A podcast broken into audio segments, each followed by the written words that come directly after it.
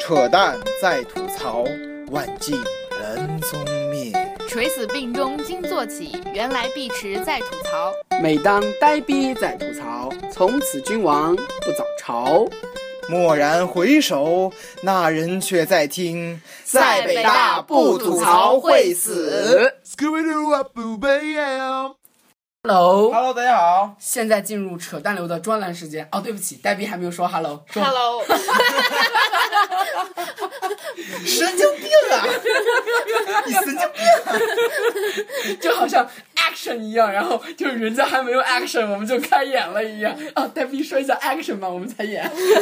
没有，是我觉得他今天特别流畅，就 就是我们平时都会呵呵哈哈、哼哼唧唧、磨磨很久，然后他说今天我们来说我 们的，扯淡流的专栏，对对啊、就是好久没有跟大家说专栏了。其实我都不知道我的专栏要说什么了。虽然大家并不期待吧。啊 我觉得他提醒我，因为我还不知道我的专栏，我的牧场物语已经结束了，我都不知道对。对对，你要对看什么？啊，他想说什么女性，专 栏，对，你对要对跟对女权跟比大家较反主义专栏，嗯，好好你好就，见过什么？是就是那个渣男，变成了八 卦。啊好八好卦流传地， 然后其实我就想说，我以后就砸坛子吧，就是在知乎时期天天刷知乎嘛，其实还是有很多好问题，就值得和大家一起来探讨。就是我希望和两个小伙伴探讨的问题，就是那天我们在呃那天其实昨天，但是听到节目的时候是那天， 你们懂的，you know that，就是那天在和弦记我们聊了很多，然后我还留了一个包袱，今天甩在专栏里和大家讨论，就是。有一个问题说的是，到底应不应该给年轻的什么年轻给小孩儿，就年轻的父母到底应不应该给小孩儿买那种高科技的机器，比如说 iPad，比如说 iPhone 六，该不该就是让他们从小接触网络？就是其实回到我为什么想跟大家探讨这个问题，是因为就是如果以我们小时候为范例的话。 父母经常会以就是你如果早早的上网，然后早早的很早接触网络的话，有可能会担心你染上网瘾的嫌疑。如果你很早的接受恋爱这个东西的话，就早恋会影响学习。这个其实就是为了杜绝一个影响颇大，然后危害颇深的一个东西，我们会完全断绝，其实有好处的。我觉得我个人而言，我是觉得应该让孩子接触最先进的技术，因为就像呆逼原先说的，就是技术本身就是解放人类的一个东西，就它可以让我们更加高效、更加高质量的生活，但是它同样可以带来就是说的就是那个网瘾。然后啊，好像碧池你好像说过什么网瘾那个什么，哎，我我想在这个之前说一下，就是嗯，有两个，一个是对因为。也因为现在中国的新一代的爸爸妈妈其实是年轻人，就是对他们是和我，就其实就是其实就是我们这一代人了，是是是我们这代人很多人已经当当上爸爸父母妈妈了 虽然我们三个人 都不知道什么是男同胞，啊，这个这个这个再说，这是这是另外一个话题。但是就是因为，就是他们想让孩子安静，就会把手机、iPad 啊给他们玩嗯嗯嗯儿。就是像现在的孩子，他们又不能辨识图片和图片之间的区别，所以他们拿到一本书也会本能的去划那本划书，但是他们又发现划不动。然后这是一个现象，另外一个就是，嗯。我刚才说什么？那那另外一个就是我我我们刚刚在说这个问题讨论的时候，我也觉得，嗯，很多知识，因为现在大家我觉得时间是线线线性的，但是知识不是线性的。对，有的知识，我们比如说我们知道的是苹果是从一二三四五到六，我们一步步手机这样换上，我们看着它这样发展的。但是对于接下来就我们之后的未来的人类，他们完全不需要知道一是怎么样的，可以直接用六。我觉得这是这是不需要被取代的一个过程，就是没有、嗯我们没有必要把整个科技这个过程从婴儿一教育的过程中再现。因为我觉得，就是可能我们可学科技史的时候会回顾嗯 iPhone 一是怎样的，但是作为一个正常人的生活，我觉得是没有必要把它想成一个很可发怕的现事了一个情。中二的一个剧场，就是一个家长对一个小孩说：“你想玩 iPad 吗？”小孩点头，先研究电路板吧，扔出一个电路板。对，其实呆逼说的这个话题又引出另外一个比较深层次的，就是 iPhone 六这么 iPad 这些科高科技联网之后，带给我们的是一个对于资料、对于一个记忆的呈现，还是真正的是知识。其实，当如果他们没有那种对知识的积累，就是对感，就是比如说史实性的知识，啊对基础常识的一个积累，他们只是知道我可以怎么得到它，但是我没有记住它，我没有在大脑中存储它，他们还能不能形成一种思考方式？这其实是很多就是文化批判家他们就是质疑和争论的一个地方。他们觉得是到底是感性性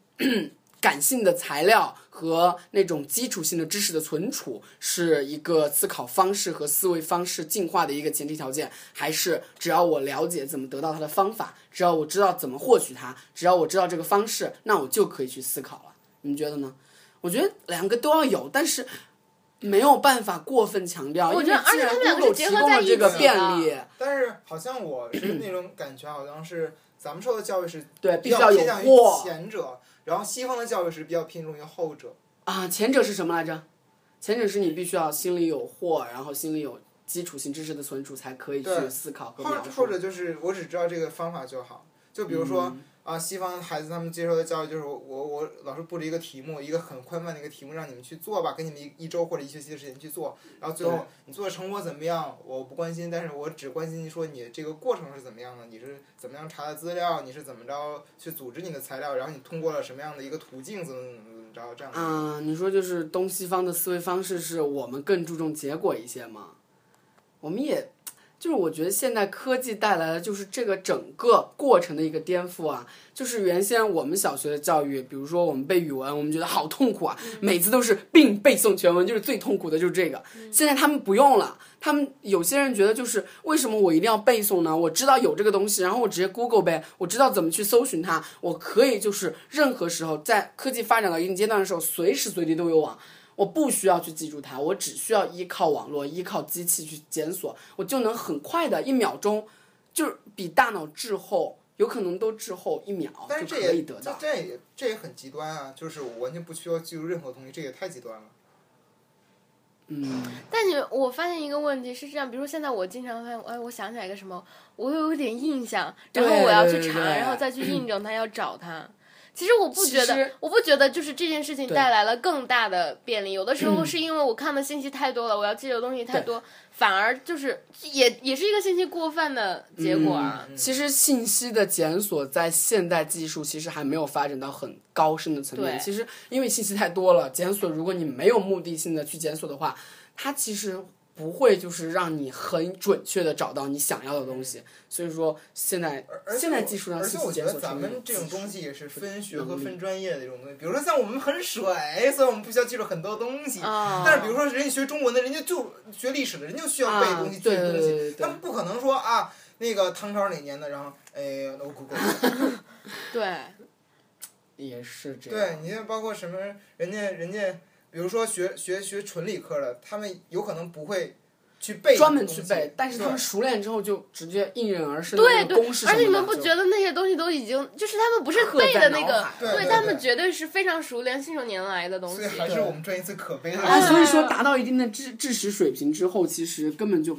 他们不去 care，就是到底要不要去夯实这样基础性知识了，他们本身就拥有这个东西了，嗯他们没有嗯去 care 这个东西。但是我想说的是，对于婴儿来说，他们如果从小接受的教育方式的优先权重不一样的话，对他们以后的发展是不一样的。当然了。对，所以说嗯哎呃是这以样，后教育的我我先导刚刚是其实什说么过这个例子嘛，就像对啊对于原始人而言，如何钻木取火、如何判断方向、如何找到水源是非常是啊重要的知识，必对备吧技？能，可是嗯我们现在不具有这样的知识，但并不能说明我们的智力受到了影响。我觉得就是现在这样的发展状况，可能我们需要学很多东西，嗯我们才接触 iPad 这样的高科技。但是对于未来的小孩而言，他们可能就是一一出生就知道 iPad，但对他们而言，他们教育或者他们学更难的东西，比如他们要学如何造更更牛逼或者更怎样的设计的时候，这也是相应发展的，而不是说只有科技这一方面发展的特别快，而其他方面都跟不上。对，当然会有很多负面了，因为我们在年轻，比如说，我就记得我上小学的时候嗯是网瘾，刚刚在中国非常非常，啊，对对对，我爸爸就就就是谈虎色变，所以我是绝对不能碰电脑的，所以我没怎么玩过游戏，而且好像就碧池还说过，网瘾学校的东啊西，，就是，呃，世界的对于网瘾的标准的判定是按照中国的标准来的，是中国的标准推广到了世界，这是一个其实很吊诡的一个事情。其实这个并不特别值得大家去觉得骄傲，说我们中国的标准然后被世界认可，这其实并不，因为中国那标准确实挺奇葩的。然后因此而在中国的教育界诞生了一个新的学校，叫做网瘾学校。大家看、嗯最最近看新闻应该也能看到，就是呃，在全国各地都有很多网瘾学校，就是用那种很魔鬼式的军事化的教育去让你的孩子进来以后，比如说半年的时间，让你的孩子既既规范自己的各种方各方面行为，又能戒掉网瘾，但是确实产生了很很多的问题，就比如说呃不规范。很不规范的，甚至不合法的那种教育机构，就比如说前几天是有一个网瘾学校里面有一个小孩儿，因为偷吃了两块饼干，然后就被那个这个学校的教官就是让他吊在一个什么什么柱子上还是杆子上，结果导致十只手指全部坏死。嗯然后还有包括之前也出现过网瘾学校里面孩孩子被打死这样的一个情况出现，其实这这是变成一个呃很很奇怪的一个事情吧，就是网瘾这种东西。啊、当然，我确实觉得说游戏这种东西，它肯定是具有成瘾性的。就算咱们平常玩任何一款游戏，就比如说最简单的《二零四八》，嗯对你刚开始玩的话，你也会成瘾，所以是啊你会就欲罢不能，你就必须想过，这这是肯定会出现的。但是说这种东西到底是是否有一个固定的标准？是说我们一天上几个小时的网，这是算成瘾，还是说啊、我我一天不想它我就难受的话，这算成瘾还是怎么着？这其实是对是很很其实网瘾这种成瘾，如果按照那种标准的话，我们每个大学生基本上都是网瘾网瘾受害者。但你们不觉得这很就是你们我我我觉得你你对一个东西很需要，然后它确实很有用，不、不对啊能说是成瘾。我对饭还还很成瘾啊，是，我对我空们现气在离不开网络了，但是对于小孩儿来说，为什么就是他们会染上打游戏这个哎东，西？我觉得其实真的不应该怪孩子。就说说句心里话，这样说可能很、就嗯对很脱离我们现在这个话题。是如果我我在新西兰是个小孩儿，我有自己家的院子，猫猫狗狗啊一起玩儿啊，然后能到处跑、骑单车、玩滑嗯板，我不想在家只看电视的。我觉得是这样，但是如果你在城市，然后你哦，爸妈又很忙，嗯嗯对，我肯定会想玩游戏。就说这个事儿，就想起有一次我就是之前上过网球课，嗯然后那个老师的办公室里边当时是，呃，有一张地图，嗯那张地图是说它标注出了是一个德国柏林的地图，嗯它标注出了德国柏林这个市区内所有孩子能够去玩耍的地方，是这样的一个专门的地图。然后当时就想说，这种这这真的是中国跟他们差距真的不是一星半点儿，就是不说咱们是否有这样的地图，是否在咱们城市中还有这些地方能够供孩子能够安是全的的玩耍。是的嗯，我对真是这么觉得，哎呀，而且你知道，就是啊，我真是忍不住啊。还有这个，就是新西兰后遗症，比如说惠灵顿或者奥克兰，我去任何一个地方，就只要海边啊，有滑梯，有秋千，就就是哪儿都有街街，他们的、嗯他们的街很小嘛，然后只要是相对安全的地方，都会开辟出来一个 playground 的。就然比如后说这几天世界杯，大家都在说巴西，呃，足球是巴西的信仰之类之类。但是你说巴西人家小孩儿，虽然他们条件确实基础设施方面还不如中国，嗯但是他们确实就有这样的一个习惯，就是小孩儿就在沙滩上就可以开始踢足球，那些东西全都是在沙滩上面，是在很恶劣的地方，就随便找一块空地就可以开始踢球这种东西。现在中国小孩儿，我觉得。对，就小是孩儿天天的去培养去模式，天天去给芭芭拉还扫地仙有了培养条件之类的，确实是中国小孩儿的玩乐的方而式而。且关键是家长的问题啊，就是这个孩子我不听话，这个孩子哭闹，然后我就给他玩游戏。如果你 iPad 里边没有游戏的，呃，没有游戏呢，你给他安安几本那个里边全都是电子书，让他从小读《红楼梦》，他绝对不这样。唉，我就准备让我家孩子从小读加 缪。你太狠了，魔那鬼。个 那个对，纪然录后片就儿是不错， 但是那小孩儿读加缪，我正想说，我觉得是不是我不要生孩子了？他说他的孩子要加读缪加缪，，我读《红楼梦》已经很恐怖了，好 吗？对，我们订个说，娃娃亲吧。其实我们是是读黑格尔。从 iPhone 六其实谈到了就是孩子的培养，然后就是还有谈到了就是孩子的网瘾，还有就是知识和技术，然后还有就是我们想谈一谈就是社会流动，因为谈到了孩子嘛，嗯，有一个。昨天，哎，又他们又是那个梗。前天晚上， 前前几天晚上的那个核心去讨论的时候，不是说过社会阶层流动嘛？你跟大家说一下那个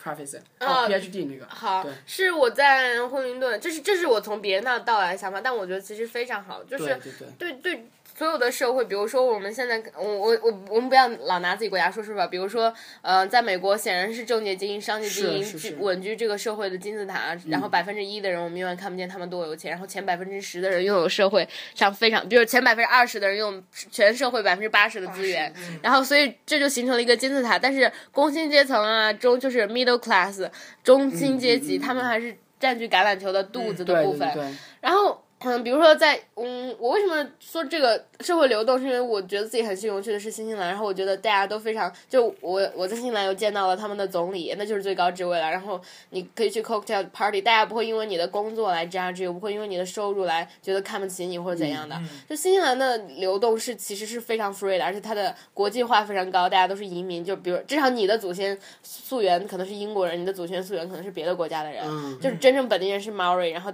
大家又非常非常尊重土著。然后我要说这个 社会流动是，嗯，比如说在英国或者法国，英国尤其严重，因为它没有对大对革对命嘛，对所以对就贵族就是贵族，他就是贵族。然后法国也是，就是虽然有过革命，但是非常明显，嗯，而且嗯。比如说，在英国，你你是个工薪阶层，你已经非常有钱了，你工资非常高，但是你的生活和你的朋友圈子和整个社会压力要求你留在这个阶层。比如说，你是一个非常有钱的工薪阶层，但是你还是要下了班去喝啤酒对对对，对嗯去听 pop 音乐，然后去去干别的事情。如果你开始听歌剧了，你的朋友会看不起你，他认为你背叛了你的这个阶层。对他，你的家人会觉得你在装逼。嗯对，就是这样的。然后我们现在回到自己说中国，说嗯，就是我认识一个朋友，他讲到一个是现在嗯，就是我们我们中国的现代革命，毛主席那个时候发生的很多事情，其实把我们的整个社会洗了一遍牌。尤其是文化大革命，虽然是非常以及之前的很多事情非常惨烈的，就是我觉得这是一个很付出了巨大沉重没有必要的代价，但是它确实有个副功能，叫洗牌，就是把原来的贵族地主全都拉倒，然后。打破了原来的教育和经济，就是一切都被打破了，然后是翻身农奴做主人。这个时候，但是其实即使那个时候的社会阶层被打开之后，我们要重新流动，嗯，这个时候就是，嗯，中国近代社会有几大潮，第一大潮是那个时候出出去就是呃留学啊或者怎样的人，那些人已经成为了现在百分之一看不到的人。嗯接下来呢，就是近代社会，嗯，邓小平那个时候，我们下岗工人，他们变得非常有钱，嗯对，于是，于是我们又形成了就是很有钱的人，不是很有钱的人，也这个这个金字塔也形成，但是它不是很可持续，因为我们的教育没有跟上，然后暴发户把嗯、暴发户的儿子把暴发户的钱花完了，然后是 that's 是是嗯 all，就像西班牙，呃，西班牙王室航海一样，就是对他们撒钱，然后哎大海。哎对如果大家想了解更多，请听一些什么高晓松的那些大航海时代之类的小说，然后，但是接下来现在这个时代，其实就就是我们已经稳定了一段时间，然后整个社会沉淀了一下，而且整个社会流动已经变得越来越难，因为它已经成型了。嗯于是，嗯，一个一个非常明显的中国精英的群体，就是一个是政界精英，一个是教育精教育英精英，。对，嗯对，这两个是比较可持续，因为大家有钱都还很可能有钱。在中国，我觉得想要发家致富，如果你很努力，这还是可能的。可能对，所以政界就是红三、红四这样的后代，他们之前有非常好的资源，然后对就就是就是相当于是在这个怎么说，他们是最大的 benefit 者，就是对就是利益一级得对者，而且他们嗯我觉得就是从政治跳脱到别的领域，艺术啊或或者很成功，就比如对说。呃，珠宝设计师万能宝，服装设计师叶明叶明子啊还有包括很有名的洪晃，都是对红三代。红三红四他们是啊他你们看你们要是查他们的爷爷奶奶或者祖上，就是就是显赫到不行。就是我们历史教科书里开国经元常首出之现的类的英雄们，开国元老，对，我们就不一一点名了。总之是这一代人对是对现对在金字塔顶尖的人，然后剩下一代就是教育资源的拥有者，就是嗯其中包括那些比如说暴暴发户或官二，他们有一些眼光，有一些对对教育的重视程度对非常高的，是的，而且只要只要他们的孩子不是那种就是纨绔子弟，稍微努点力，有接受嗯了教育，见了世面世面的，就非常非常的怎么说呢？或者是还有第二种就是文人世家，嗯，就比如这其实就是教育资源啊。对对对，然后王思聪就是一个显赫的代表嘛，就是暴发户家，哎，不对，王健林算暴发户吗？算算他肯定算，房地产他好早好早就起来，然后就一直嗯炒啊他，就算暴发户，但是在他的咱后们代像咱们学校就有好多老师就是那种教育世家，就是父母啊那一代，，王吉吉思院长、国关院的院长，他们一家，他王吉思就是从北大附属的幼儿园、小学、初中、高中念到了北京大学，然后现在担任北大的教授。就包哇塞，括真的是就包但我括觉得很 pathetic，你不觉得这样人生不精彩吗？但是哎，那但是你想，比如说咱们咱们院那个副院长，他的姑父是那一期，嗯，对，梅以前大家知道吧，然后是他西南联他的大父亲是咱们学校原来呃研究计算机数学的，是是算是这国内这个学学科的就是带头开人创开创者这样的一个人。然后所以我们的孩子以后会建一个在哈佛不吐槽会的地我跟你说，我们说了，以后都是拼爹的，所以说麻烦你们两个干爹干妈了。 我的孩子在欧洲，谢谢大家。方。 哎，接受教育还是去美国吧。欧洲也可以启蒙， 那好吧，那就在它爱是丁艺术，你知道吗？但但艺你术分学在海德格堡不吐槽会死。如果是国内为什么艺术是啊的话还去从伊顿公学开始就应该建不吐槽会死了？从高中开始就应该建对立对了。对，在什么什么幼儿园不吐槽会死。 真是太那个了。然后以后就请碧池教我儿子或者女儿话剧好 了，请你教他什么 呢？